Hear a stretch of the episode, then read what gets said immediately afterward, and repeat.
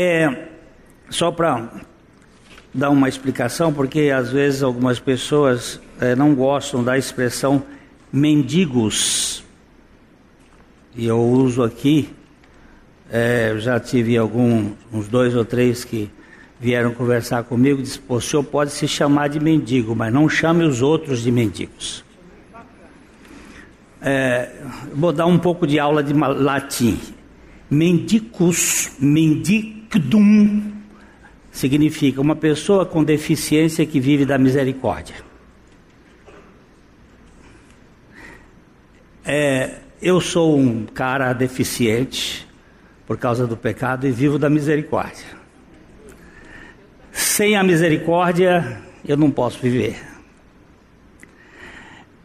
Ah, nós não estamos aqui lidando com deficiência física.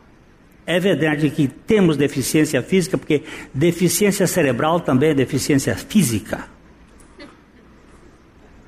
Mas estamos aqui lidando com a deficiência existencial. Nós precisamos da graça de Deus, nós precisamos da misericórdia de Deus. Então, se, se você não gosta do termo, não se, não se fira, fica para mim e para aqueles que recebam. Porque quando Jesus usou a primeira bem-aventurança, ele diz: Bem-aventurados os pobres de espírito, ou os mendigos de espírito, porque deles é o reino dos céus. Então é só um esclarecimento para não, não ficar nessa procura que não leva a muito lugar, mas vamos lá. É, este é o número 15. Salvação da alma. Eu fui salvo, eu estou sendo salvo e eu serei salvo. O tempo é uma categoria é uma categoria do homem, não é uma categoria de Deus. Deus não está dentro do tempo. Jesus esteve dentro do tempo, mas Deus é eterno. É como a gente pode dizer assim que a, a eternidade é todo este. A gente bota limite aqui porque é para dar ideia. É todo esse, esse espaço aqui. E o tempo é isso aqui. O tempo está dentro da eternidade. O tempo teve começo e vai ter fim. Por isso que Cristo é o Alfa e o Ômega da criação. Mas ele transcende a tudo e está além. A salvação não foi, não é um acontecimento temporal. Ele é um acontecimento eterno. Você. Ah, vamos, vamos colocar, por favor, aí, Patrícia, o texto de Efésios, capítulo 1, versículos 3, vamos até o verso 6, talvez. Efésios 1. É, Efésios é uma carta que Paulo está escrevendo a uma igreja em que ele fundou, e, e ele está é uma carta muito positiva, não, não há quase nada de, de recomendação negativa e ele expõe o Evangelho de modo muito positivo e ele vai dizer aí, ó, pa Paulo, apóstolo de Jesus Cristo, por vontade de Deus, aos santos que vivem em Éfeso e fiéis em Cristo Jesus. Versículo 2: Graça a vós outros e paz da parte de Deus, nosso Pai, e de nosso Senhor Jesus Cristo.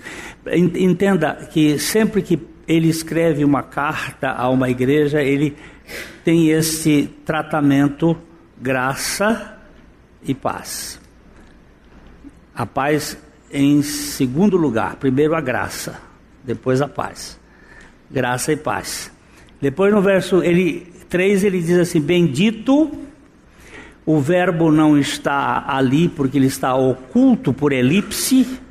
Bendito seja o Deus e Pai de nosso Senhor Jesus Cristo, que nos tem abençoado, que nos tem abençoado com toda sorte de bênçãos espirituais nas regiões celestiais em Cristo. Nas regiões, assim como nos escolheu nele, quem nos escolheu? O Pai. Bendito seja Deus e Pai de nosso Senhor Jesus Cristo. Deus, o Pai, nos escolheu em quem? Em Cristo. Nos escolheu quando? Escolheu nele quando? antes da fundação do mundo, para sermos santos e irrepreensíveis perante Ele, e em amor nos predestinou para Ele, para a adoção de filhos por meio de Jesus Cristo, segundo o beneplácito da Sua vontade, para louvor da glória de Sua herança que Ele nos concedeu gratuitamente no amado. Eu vou parar aqui, o, ponto termina no versículo 13. No original é cantiga de grilo. Você sabe o que é cantiga de grilo? O grilo passa a noite toda cantando do mesmo jeito. Cri, cri, cri, cri, cri, cri, cri, cri, cri, cri, cri, cri, cri. Ele não para. Grilo só para se passar um sapo por perto para assustá-lo ou comê-lo. Mas ele passa o tempo todo cri, cri, cri, cri. Não tem ponto nem vírgula. É o tempo todo ali cantando, cantando, cantando. Esse texto aqui, esse é o maior parágrafo do Novo Testamento. Ele não tem nem ponto nem vírgula, é uma cantiga de grilo. Começa no, cap... no versículo 3, termina no versículo 13. Na tradução, os tradutores puseram ponto e vírgula para poder, porque nossa, nossa língua é diferente da língua grega. Mas isso é uma, é uma amostra de que nós já fomos abençoados com toda a sorte de bênçãos espirituais nas regiões celestiais em Cristo Jesus. Não tem nenhuma para ser dada. Isto é a salvação eterna. Eu fui salvo, eu estou sendo salvo e eu serei salvo. É, ainda a gente vai falar sobre os aspectos do a, o espírito firme sustenta o homem na enfermidade e o homem, na enfermidade curado, sara o corpo. Espírito firme, alma sarada, corpo curado. É uma, uma regra divina. Então, nós aqui vamos verificar esse texto de Jeremias 6, 16. Assim diz o Senhor Ponde-vos à margem no caminho e vede, indagai pelas veredas antigas, qual é o bom caminho. Andai por ele e achareis descanso para a vossa alma. Mas eles dizem: Não andaremos. O profeta Jeremias está escrevendo lá de Jerusalém, o povo Provavelmente ele aqui estivesse até no Egito nessa ocasião. O povo estava na dispersão de Nabucodonosor e uma parte desse povo estava na Babilônia. Era escravo na Babilônia.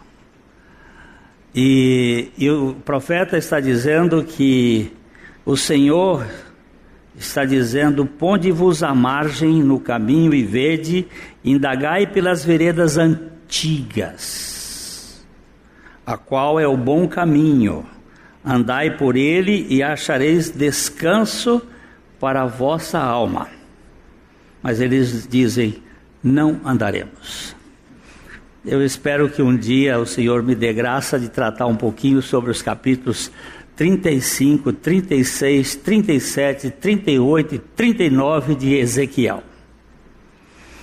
que é quando o Senhor pega esse povo da dispersão de todas as três diásporas, a diáspora de Senaqueribe, dos assírios em 722, onde os judeus, onde os israelitas, as dez tribos do norte foram massacradas e muitos deles se espalharam pelo mundo afora.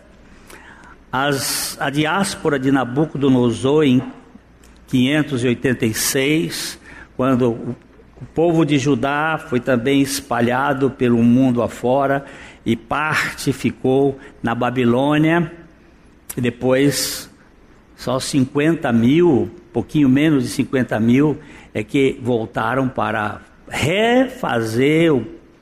E também a, a diáspora do general Tito, no ano 70, quando só em Jerusalém foram mortos mais de um milhão de judeus, e parte desses judeus se espalhou pelo mundo afora só se reconstituindo como nação no ano de 1948, 14 de maio de 1948. Este ano, 70 anos.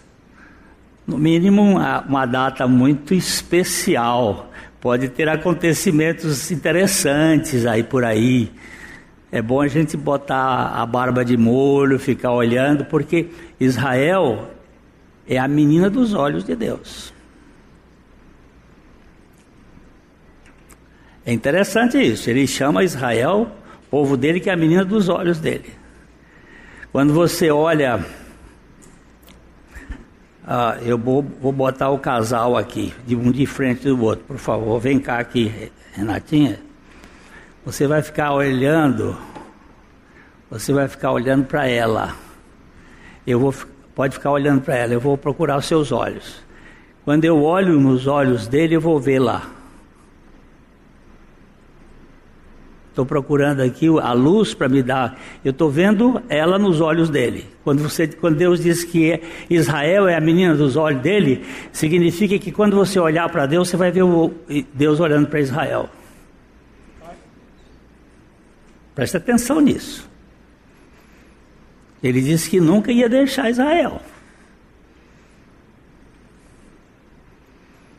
E ele diz que as duas varinhas que foram partidas iriam se juntar. Lá no livro de Ezequiel você vai ver isto. Deus, ele é, ele é cioso com a palavra dele. Esse povo virou as costas para ele, mas Deus não virou as costas para Israel, não. Ele vai juntar todo mundo. Por isso que eu queria pegar esses capítulos, mas deixo para vocês começarem a ler 35, 36, 37, 38, 39 de Ezequiel até Gog e Magog, quando ele vai juntar tudo, vai fazer uma só nação, um só povo. Mas eu tenho uma alma capenga. E aqui nós temos ver o seguinte: a Bíblia deve ser interpretada sempre pela bitola de Cristo. O crivo para explicar qualquer texto é verificar a medida da revelação de Cristo que nele estiver. Portanto, o bom caminho, na minha visão, é o próprio Cristo, a vereda antiga, o lugar do descanso da alma. Quando ele diz aqui, procurai pelas veredas antigas, para mim a vereda antiga é Cristo. Tanto é que ele, quando se apresentou, ele disse assim: Ó, eu sou o caminho, eu sou a vereda, eu sou o caminho, eu sou a verdade, eu sou a vida. Cristo. Eu tive um, um professor, ele era muito eloquente, muito sério, Dr. James Musgrave, e ele dizia, dizia sempre assim: quando você estiver lendo a palavra de Deus, procure ouvir o sotaque de Cristo e ver a face de Cristo no texto. Porque nele está sempre o bafo de Cristo falando. Porque a Bíblia é um livro que revela Cristo. Ontem eu peguei um texto com os meninos lá em, no acampamento. Estava um grupo bom de jovens, muito bom. Passaram uma tarde muito bonita, muito alegre. E eu tive lá para dar uma palavra e fui achar Cristo na farinha da panela que o profeta mandou colocar. Quando tinha veneno na panela, puseram colicíntidas, puseram cabaça, veneno dentro da panela para fazer o guisado e o gritaram: Homem de Deus, há veneno na panela. E ele chegou e jogou farinha e neutralizou o veneno. Olha para aquela farinha que você vai ver quem é. Quem foi que foi moído, que o pai agradou moê-lo. Como que se, a palavra moer é como quem moe farinha na pedra, na mó. Quem é que foi moído? Senão o Cordeiro de Deus, para tirar o veneno que está dentro da nossa alma. Querer ser importante, de querer ser grande, de querer ser. É, aí a gente vai achar Cristo. E aqui o bom caminho para mim é Cristo. Quando você acha Cristo, você achou tudo. Acabou a sua busca. Não tenho mais que buscar. Eu achei. Aquele homem passou a tarde toda procurando os óculos dele. E aí ele vira-se para a neta e diz assim: Minha filha, eu hoje não pude trabalhar, porque eu não sei onde estão os meus óculos.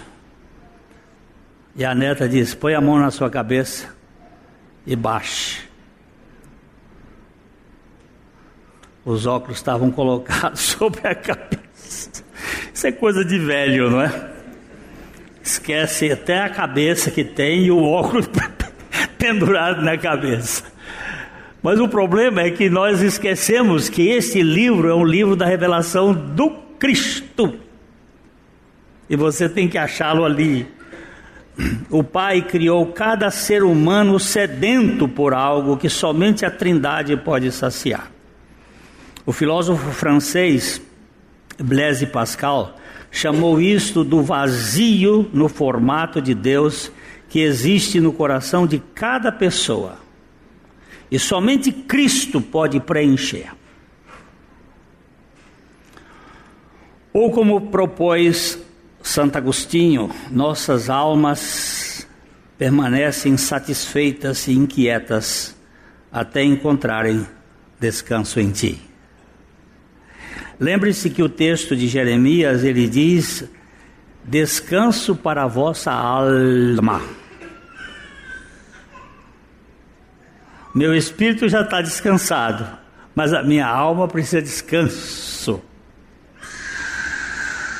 Quando o Espírito Santo regenera alguém, essa pessoa vem para o reino de Deus com seu histórico, suas lembranças e mazelas. Não há amnésia do passado, nem alguém deletou a sua memória. Nascemos de novo mas não fomos desligados de nossa história. O nosso espírito foi vivificado, todavia a nossa alma não teve um apagão em seu passado. Aquela pessoa que foi criada num ambiente hostil, quando ela crê, ela traz a bagagem daquele ambiente. Ele não desapareceu. Eu cria, eu tive um, um apagão, deletou tudo. Não, não, não deletou, não, está lá. E muita coisa agora é precisa ser tratado à luz da palavra de Deus e do Cristo que a palavra revela. É, a alma sempre traz o seu currículo por trás e este vai além do nascimento físico. Todos nós temos em nossa vida celular certas informações genéticas e códigos de dados coletivos que superam os conhecimentos que temos adquirido até agora, bem como os memorandos da vida uterina. A alma é muito mais complexa do que podemos concebê-la. Vou contar duas histórias aqui rápidas para tentar explicar isso aqui. Uma delas, um, na década de 90, 1992, 93, por aí assim, um russo, um senhor de uns 40 e poucos anos de idade, teve um acidente de automóvel. E ele passou uns 40 dias em coma. Quando ele voltou do estado comatoso, ele estava falando alemão. Mas ele nunca tinha estado na Alemanha, nunca tinha ouvido alemão, nunca é, tinha convivido com ninguém falando alemão, e ele está falando alemão. Os pesquisadores começaram a estudar que ele falava um alemão arcaico, um alemão com, com, com, com vocábulos muito antigos. E aí foram estudar e o trisavô dele veio da Alemanha para a Rússia. E aí foi onde começaram os primeiros estudos sobre a questão de chamada memória coletiva. O que que nós retemos dentro de nós?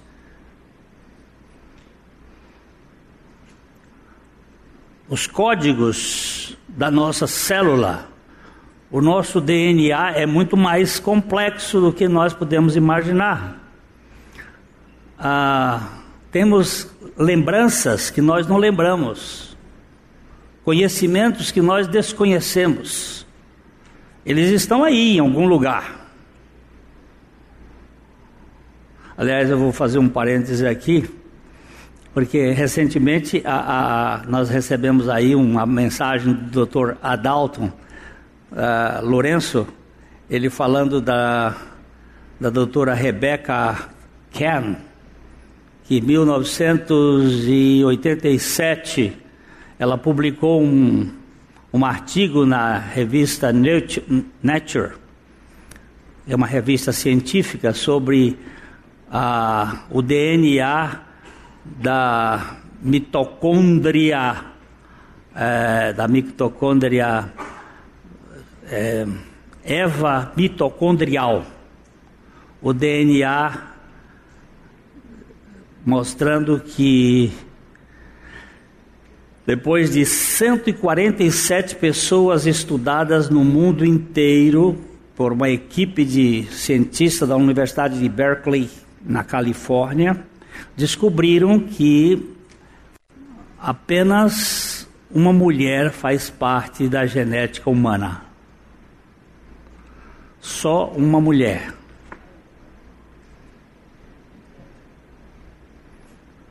E Adão botou o nome dela, Eva, a mãe de todos os povos. Mas se você for procurar os artigos da doutora Rebeca, vai ser difícil. Porque a ciência, de um modo geral, ele diz que o homem veio de uma evolução, de, de um caldo, de, um, de uma sopa que começou lá atrás, essa sopa foi gerando aminoácidos e isso. Eu nem gostaria, até, até iria pedir o professor Júlio para dar uma explicação aí, que ele que trabalha com essa área, mas ele já sacudiu a cabeça que não. Mas o assunto é este. Que às vezes a gente tenta dizer coisas, eu fico perguntando hoje o nosso, o nosso Stephen como é que está hoje lá no, nos páramos além da fronteira temporal o Stephen Cow Hawking? Como é que ele está lá com as suas teorias todas, né? Senhor, tem misericórdia de nós. Mas gente, nós guardamos mais coisas dentro de nós do que nós podemos imaginar tem informações. Além dessas informações genéticas, nós temos as informações congênitas da barriga. O doutor é, Lewis, primeiro nome dele não me lembro agora, ele era um psiquiatra americano negro muito reconhecido, e ele fez um trabalho, ele conta um, que uma moça teve um. Eu conto isso no meu livro, uh, além, muito além do jardim. É, uma moça recém-casada, ela estava na lua de mel e teve um sonho. Nesse sonho, era um, na verdade um pesadelo, um gato atacava no pescoço e mordia e arranhava e alguém veio por trás, pegou no rabo do gato e tocou o gato na parede, esbugalhou os olhos do gato e ela acorda em desespero, gritando. Marido fresco é uma benção, né? Marido novo ali. Ele levantou, é marido de lua de mel, é aquela coisa assim, foi lá, apanhou um espelho, mostrou para ela que não tinha acontecido gato nenhum, que foi um pesadelo, mas ela dizia: minha garganta está arranhada, não sei o quê. E, bem, no outro dia ela liga para a mãe, num outro estado, e conta a história, e a mãe diz: Mas esse gato existe. Eu estava grávida de seis meses de você, quando esse gato me atacou o gato, como ela descrevia, o gato tinha olho verde ou azul, ele, o, alguém pegou no rabo do gato, o tio pegou no rabo do gato, jogou contra a parede, esbugalhou a cabeça. Como é que ela viu? Através da mãe. E como é que ela viu através da mãe? Ora, a mãe viu, aquilo passa para o cérebro, nós temos toda uma codificação através da bioquímica e a criança vivenciou tudo aquilo. Ou vocês nunca viram a história de João Batista dançando quando recebe a, a, voz de Maria saudando Isabel e o menino lá dentro cheio do Espírito Santo pulando? Ou você. Ah, nós temos histórias genéticas, nós temos histórias congênitas, nós temos história ambiental que forma a nossa alma. E temos muito lixo na nossa alma. Por isso que a, a, a palavra de Deus diz: despojando-vos. Despojar é jogar fora do morto aquilo que está lá acumulado.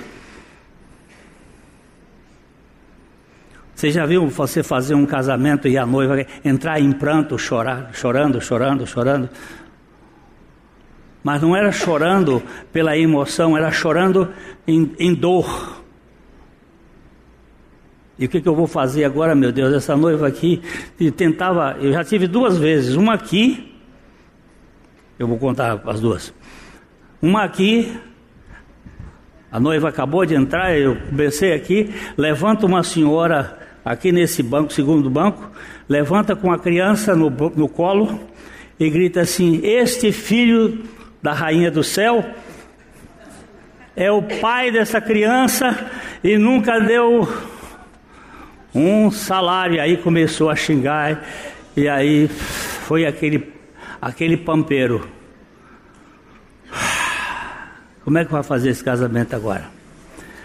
E essa mulher, e aí eu, eu olhava para aqui, até que enxerguei o Cídio Severino, fiz um sinal para ele, levantou, pegou a senhora com muita educação, retirou, e eu virei e disse: gente, o lugar desta desta reação dessa senhora era perante o juiz. Elas são casados. Nesse período, enquanto lá, eu perguntei para ele: a criança é seu filho? É meu filho e eu pago pensão e é, é, é registrado. Mas eu não, não, não quis viver com a mulher. E aí foi aquele, aquela moça, foi um chororô, foi um velório que eu fiz aqui. Mas eu vou contar o término daquilo. Não acabou ali não. Acabou não. O ano passado, depois do culto de oração aqui, uma família estava participando do culto de oração. Uma senhora chegou para mim e disse assim: Pastor, o senhor se lembra de um casamento que uma senhora levantou? Eu disse, como não ia me lembrar? Você acha que eu ia me esquecer? Ele disse: Era minha mãe, e aqui está o menino aquele menino. Eu queria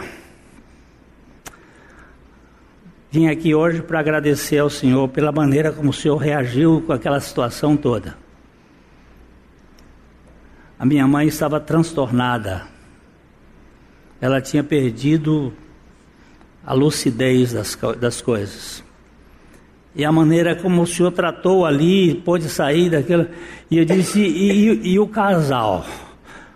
Aquele casal que eu, eu nunca mais soube. Ele disse: continuam casados. Eu digo: tá bom.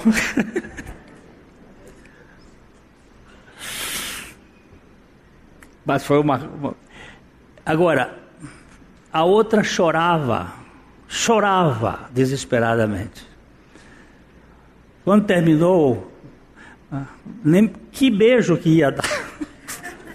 A cara estava toda, desmanchou tudo. Mas aí eu des, tentei ali de pedir a, ao pessoal que eu precisava conversar com ela, porque agora vocês vão escutar uma moça que foi abusada pelo pai. E o pai sendo trazendo a moça ao altar. Naquela hora veio tudo, a história. A história toda que está na mente, às vezes escondida. E a gente não tem coragem de lidar com isso, porque tem medo, expõe, traz vergonha. E as almas estão aí doentes, marcadas. Agora, a alma humana é muito complexa. Mas uma vez salvos em nosso espírito, precisamos agora da salvação de nossa alma. E isso é progressivo e permanente, até termos os nossos corpos glorificados, quando Jesus vier buscar o seu povo, a sua igreja triunfante. Eu fui salvo, estou sendo salvo, serei salvo. Aliás, gente, eu estou com uma sede para a volta do Senhor.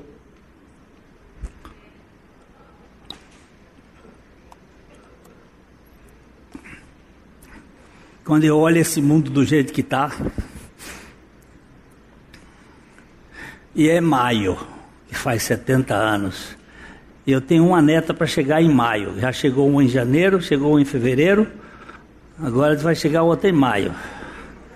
Eu vou ser trisavô do, num ano. Aí eu disse assim: Ah, quem sabe? Jesus volta antes dessa neta nascer. Porque eu estou preocupado com esse mundo que meus netos vão viver. Eu não sei se vocês se preocupam, mas eu me preocupo. Eu recebi um, um WhatsApp de um irmão, de uma filha de um pastor que está defendendo na sua tese da universidade sobre. Vai ser dia 4 uma tese da universidade sobre casamento adequado, o casamento normal e a pressão de toda a sociedade e professores saindo da banca porque não querem que a moça defenda a sua tese, porque isso é politicamente incorreto. Aí eu ouço aquele discurso do Rui Barbosa com vergonha de mim. De tanto ver as nulidades, de tanto ver o Supremo, já me disseram que é Suprema Treta Federal. STF. A salvação da alma propõe, no final das contas, o seu pleno descanso. Por causa do pecado, a nossa alma se tornou o centro da ação humana e, consequentemente, tornou-se ansiosa, agitada por ter o controle da vida. Temos uma alma inquieta e preocupada com o seu destino, encontrando-se frequentemente temerosa com relação ao seu futuro e intimamente cansada de se manter no governo das coisas. Isso é chamado de exaustão existencial. É, ontem eu estava mostrando para os meninos que Londrina é, não sei se é a quarta ou quinta cidade é proporcionalmente em número de suicídios. Primeiro é Fortaleza, segundo Brasília e Londrina está lá na bem, não sei a, a proporção agora, mas bem e o que é assustador é suicídio de jovens. Moços com vinte e poucos anos fazendo cursos universitários com um salário de com uma mesada de sete mil reais por mês, com expectativa de futuro, mas sem perspectiva de esperança.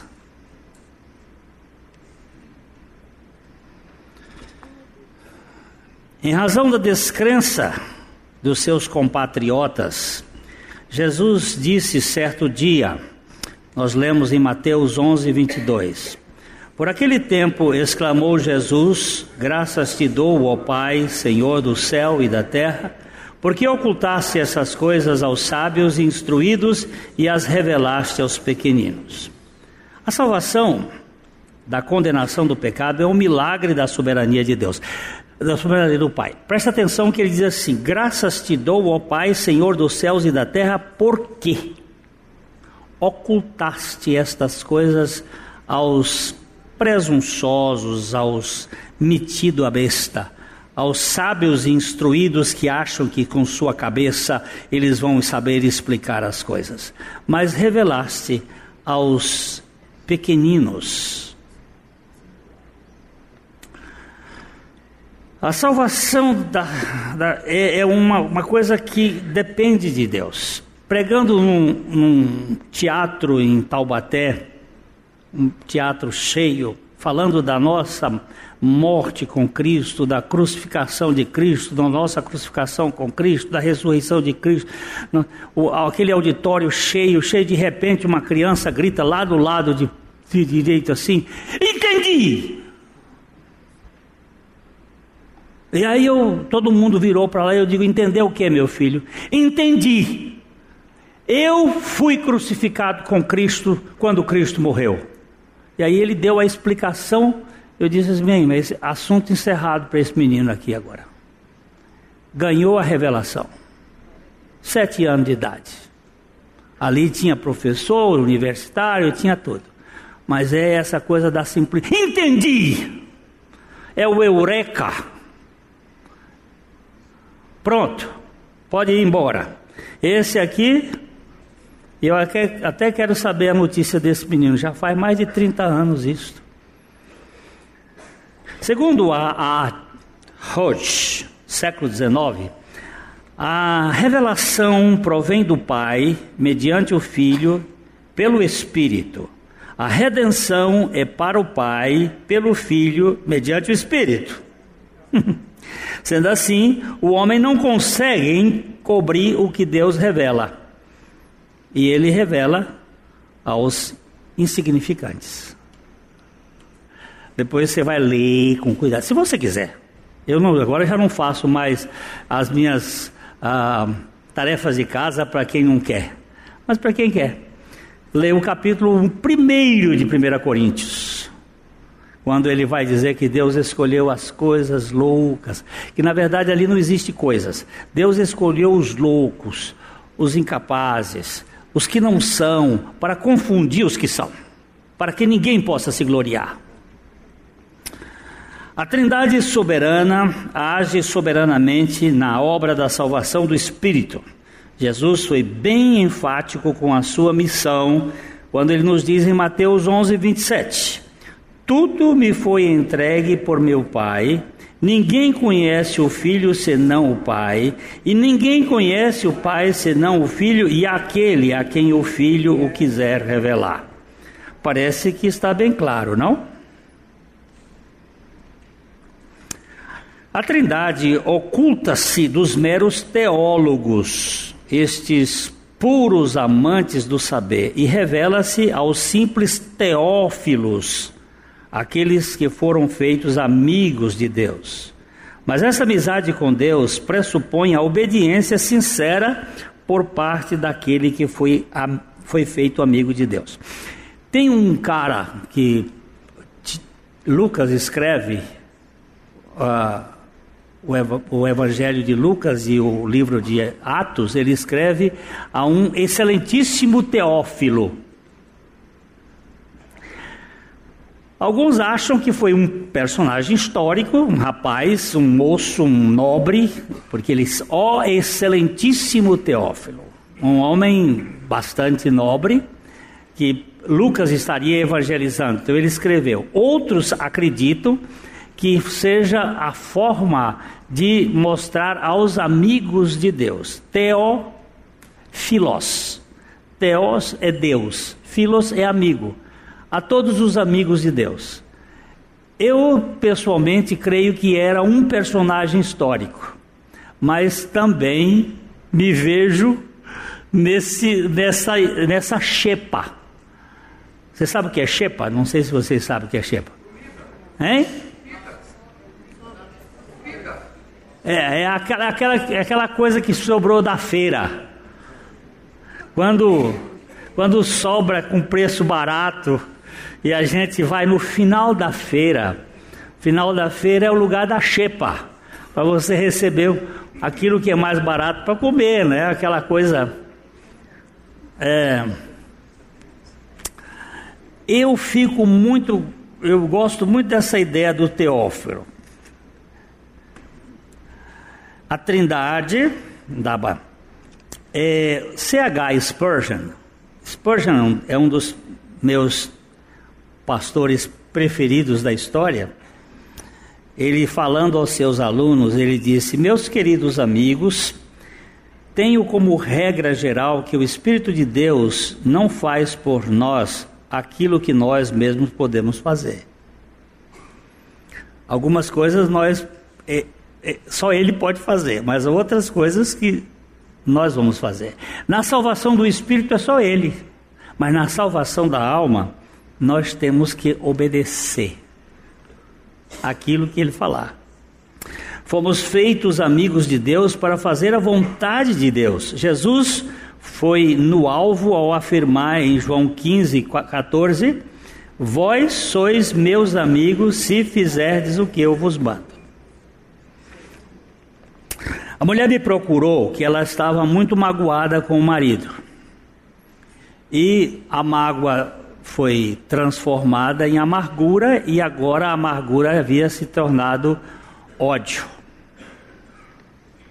Depois de uma conversa bem profunda, com textos bíblicos, eu disse: agora o seu caminho, você diz que ele lhe feriu profundamente, isso, aquilo, aquilo, agora o seu caminho é perdoá-lo. Mas nem que a vaca tussa. Eu não vou perdoá-lo. Então, Continue. Viva a sua vida feliz, porque a obediência não abre exceção. Outra senhora procurou um pastor conhecido e disse para ele o seguinte: Pastor, eu quero me separar do meu marido, que eu não consigo mais viver com ele. E ela disse: Minha irmã, você tem que perdoar seu marido, mas eu não consigo, eu não consigo, eu não consigo, eu não consigo. O que ele fez foi profundo. Então, se você não pode perdoar como seu marido, perdoe como seu próximo. Ame-o como seu próximo. Amarás o teu próximo como a ti mesmo. Mas ele não serve nem para ser próximo. Aquilo é tão ruim que não serve para ser próximo. Aí o pastor foi para a terceira instância, para o Supremo Tribunal do Perdão. E disse assim: então a senhora vai amá-lo como seu inimigo, amai os vossos inimigos. Porque não tem escapatória. para nós não tem escapatória. Se não ama como marido, vai amar como próximo. Se não ama como próximo, vai amar como inimigo. E não tem escapatória. E aqui é isso: obedece. Ou obedece ou obedece. Não tem jeito. Uma vez salvos no Espírito, somos habilitados a cooperar realmente em, em todo o processo da salvação da nossa alma. Como amigos de Cristo, somos chamados a participar no envolvimento de Sua obra na redenção de nossa alma. Neste caso, vamos ao descanso. O esforço do crente é no âmbito da confiança. O seu trabalho mais desgastante é perseverar na fé. A vida do justificado pela graça é uma vida por meio de, da fé. Viver pela fé coloca a alma sempre em dependência da soberania de Deus, que é algo provocante. A gente ter que ficar ali é difícil para nós. Por isso a, a, frase lá no coisa, o, não existe cristianismo fácil. Se é fácil, não é cristianismo. Se é cristianismo, não é fácil. Não existe cristianismo pesado. Mais difícil. Jesus mostrou onde devemos gastar nossas energias, ou nossa energia. Eu coloquei essa versão da mensagem de João 6, 37 e 39, porque ela é um pouquinho mais, facilita um pouquinho mais a compreensão. Não gastem energia lutando por comida perecível, como aquela que vocês, estão, vocês comeram. Trabalhem pela comida que permanece, comida esta que sustenta a vida eterna, comida que o Filho do Homem providencia. Ele é o que ele, ele e o que ele faz são permanentes, porque tem a garantia de Deus, o Pai. Então eles disseram: Muito bem, e o que temos de fazer então para realizar as obras de Deus? Jesus respondeu: Confie naquele que Deus enviou. Se passarem a segui-lo, ele os envolverá na obra de Deus. O que, que eu tenho que fazer? Eu tenho que confiar nele. Eu tenho que obedecê-lo. A grande luta da alma no processo da salvação é crer na palavra de Deus. Não é fácil ser desconstruído da autoconfiança e confiar apenas no que Deus diz.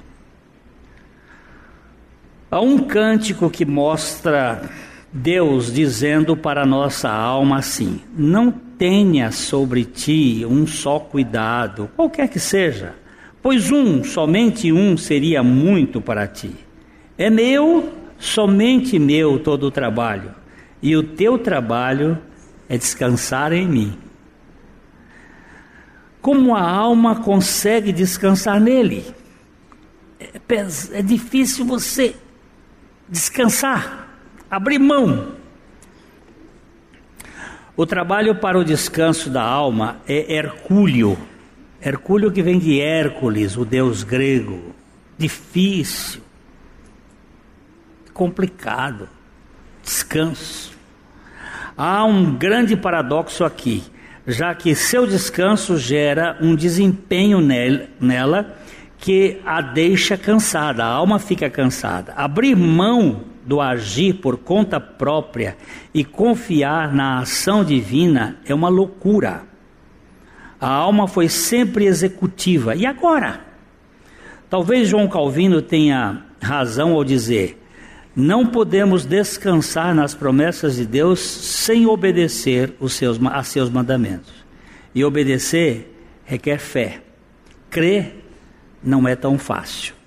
Ontem, uma, uma irmã estava me contando lá nos jovens de uma médica de, de Belo Horizonte. É uma médica que tem, ela é católica e tem feito um trabalho muito interessante sobre a centralidade de Cristo. E ela ela estava lá com um caso muito sério e estava em casa já quando a, a enfermeira ligou e disse doutora Filó tem uma menina aqui esvaindo em sangue ela está uma hemorragia profunda. A senhora precisa correr aqui. Aí ela, enquanto ela se preparava, ela disse, ela chama Jesus de G. nome Jesus, que G de Jesus é Jeová. E ela chama Jesus na intimidade de G. Então ela conta assim: G, o senhor não tem que vestir roupa nem calçar sapato, e nem pegar carro para chegar lá. O senhor vai mais rápido. Essa menina precisa do senhor agora. Eu estou indo, mas o senhor vai logo, porque ela precisa do senhor agora. Quando a, a doutora Filó chegou lá, uma, tantos minutos mais tarde, a enfermeira disse: Doutora Filó, logo depois a, a hemorragia cessou. Aí ela virou e disse assim: Pois é, G veio e cuidou. Mas isso é, é para quem crê, gente. As experiências dela são assim várias. Essa moça que me contou, ela estava impressionada e diz assim: o fato é que tem gente que crê e gente que não crê. E tá, esse, esse povo que crê e não crê está em toda a igreja. Crê em Jesus. Crê em Jesus. É Ele que é o bom caminho, é o antigo caminho.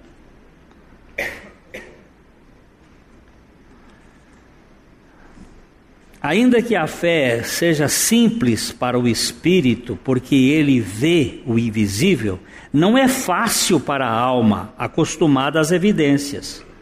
Somente pela graça divina é que o ser humano pode obedecer à vontade divina. Aqui reside a grande luta entre o homem interior e o homem exterior.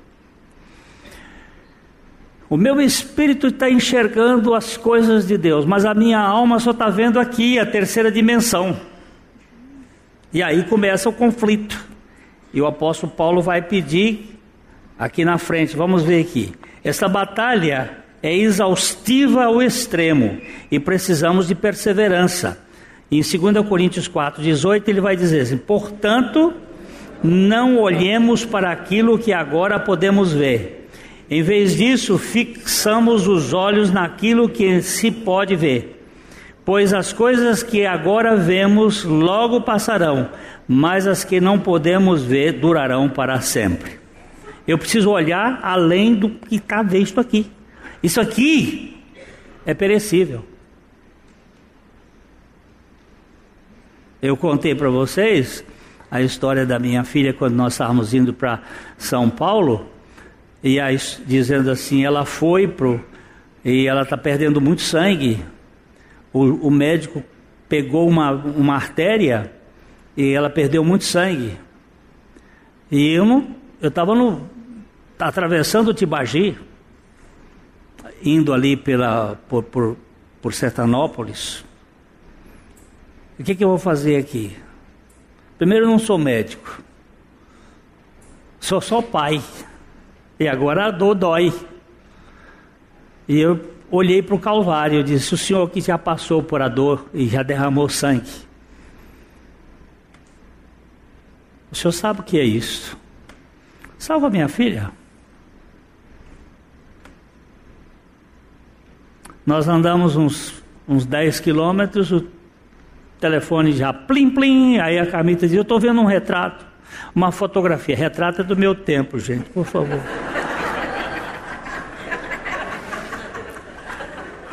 faz tempo. Aí eu tentei olhar, ela não conseguia ler porque ela estava chorando e, e, aí nós conseguimos parar um, uns quilômetros à frente. Eu parei o carro e aí fui chorar, porque era o rostinho da minha filha, do meu genro e da netinha no meio.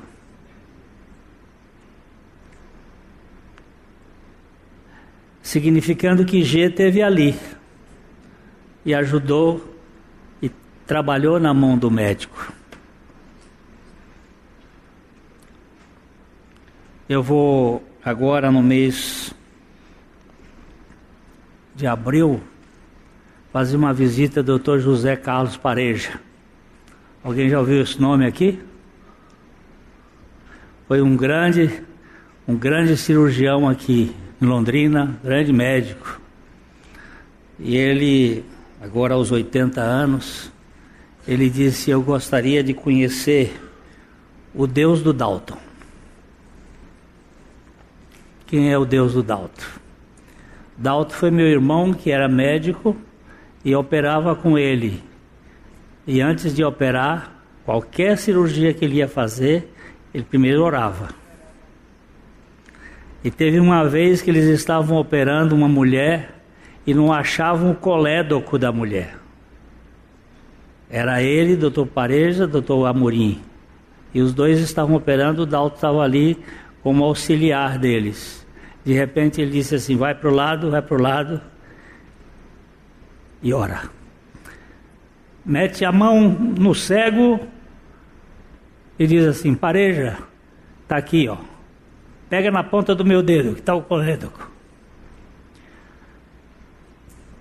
Isso não é ciência.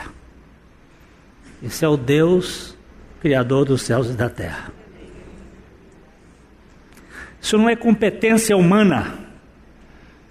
Eu podia passar hoje aqui contando as histórias de homens de Deus que fizeram coisas extraordinárias, inclusive a propulsão a jato, como foi descoberto, como foram coisas da ciência descobertos com oração. É uma pena. Muita gente não crê em Deus. Entrar no descanso não significa ausência de esforço, mas ausência de ansiedade quanto ao comando. Antes a alma exercia o controle de suas ações, mas agora ela age sobre o comando da ação do Espírito Santo, de dentro para fora. Antes ela se autodirigia, agora ela é dirigida pelo poder do alto, que reside no espírito vivificado. A alma foi sempre o capitão do navio e nunca se conforma em ser o estafeta. O nosso cansaço vem sempre de nossa alma executiva, que pretende continuar no comando. Orar é mais complicado do que trabalhar. Esperar no Senhor é mais difícil do que agir. E o descanso da alma é uma batalha gigantesca e extenuante. Por isso o povo de Israel nunca entrou no descanso. O Senhor os convidou ao sossego, mas eles rejeitaram. Olha lá, ele diz assim: Achareis descanso para a vossa alma. Mas eles dizem: Não andaremos.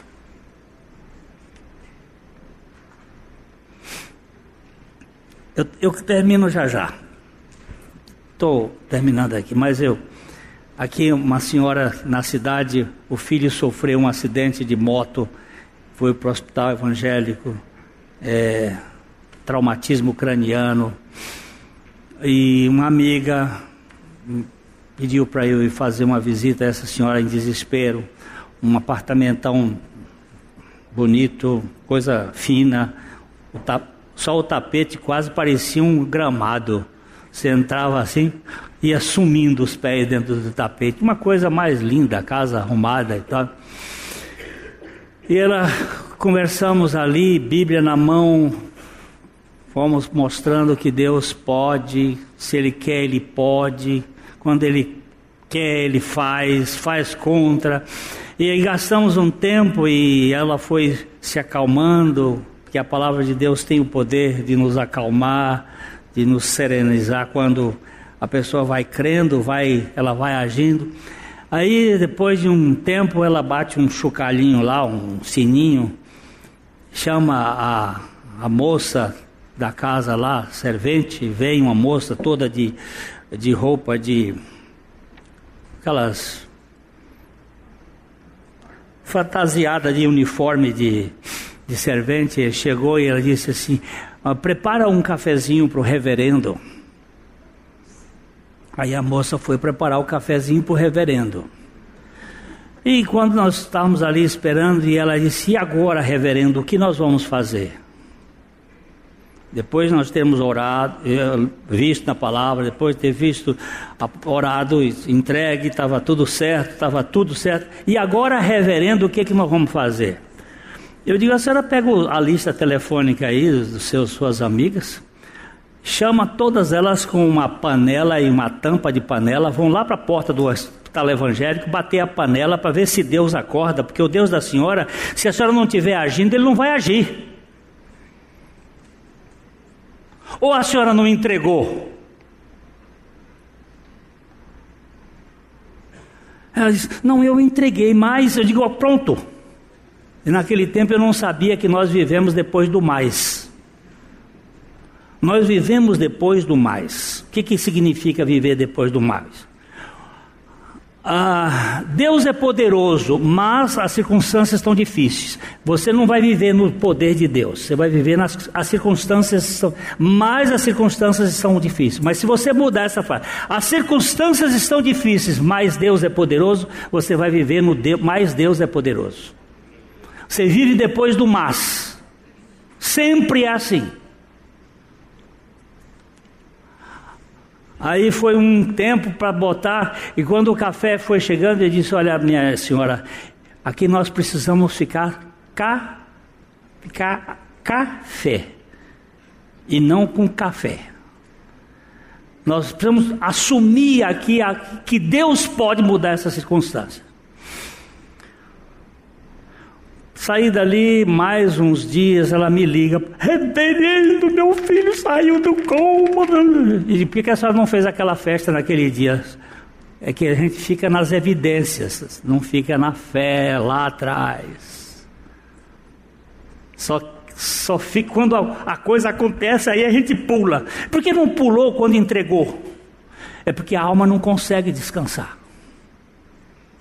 São poucos os que conseguem descansar.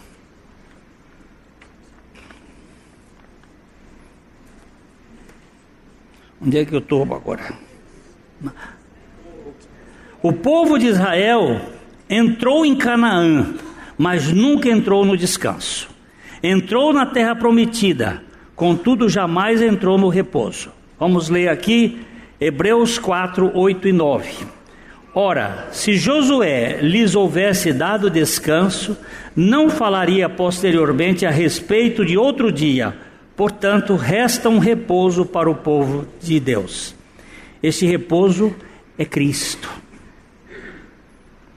Esse repouso é Cristo. A palavra diz que este povo não transpôs o perímetro da quietude espiritual por causa da ausência do exercício da fé. E nós, que não diz, nos dizemos crentes, corremos o mesmo risco deles. Hebreus 4, 2. Porque também a nós foram anunciadas as boas novas, como se deu com eles, mas a palavra que ouviram não lhes aproveitou, visto não ter sido acompanhada pela fé naqueles que a ouviram. O descanso da alma é a real dependência de Cristo em nosso espírito. A pressa destrói o descanso. O ritmo rápido, a paz. Mas esperar com paciência pela ação do Senhor é, ao mesmo tempo, o início do descanso e o mover da agitação da alma. Aqui precisamos da ação do Espírito Santo nos levando ao quebrantamento para podermos aquietar. O Espírito convence o pecador a crer em Jesus, mas também precisa convencer o santo a entrar no descanso. Ele convence o incrédulo a crer, estando ainda do lado de fora. Todavia, ao convencer o crente a entrar no descanso, já age do lado de dentro, gerando sadia obediência depois de levá-lo ao fim de si mesmo. O seu convite aos exaustos é: Tomem vocês o meu jugo, deixem que eu lhes ensine, pois sou manso e humilde de coração, e encontrarão descanso para a vossa alma ou para a alma. Aleluia! Aleluia! Aleluia. Alma cansada. Você está cansada com você mesmo. Então, Jesus é o seu descanso. A Livraria PIB Londrina procura selecionar cuidadosamente seus títulos e autores a fim de oferecer um conteúdo alinhado com o Evangelho de Jesus Cristo. Bíblias, livros de teologia, devocionais, literatura infantil, biografias, comentários bíblicos e muito mais.